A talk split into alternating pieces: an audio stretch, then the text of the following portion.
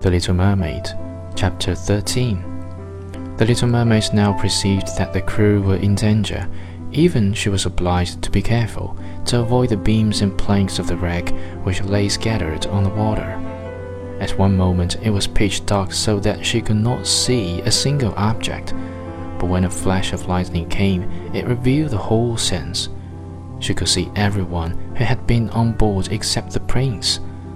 When the ship parted, she had seen him sink into the deep waves, and she was glad, for she thought he could now be with her.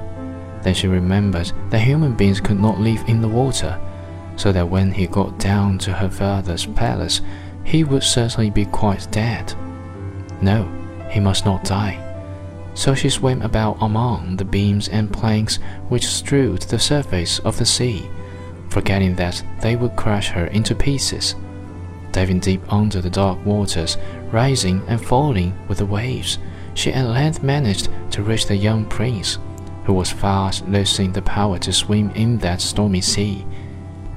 His limbs were failing him his beautiful eyes were closed, and he would have died had not the little mermaid come to his assistance.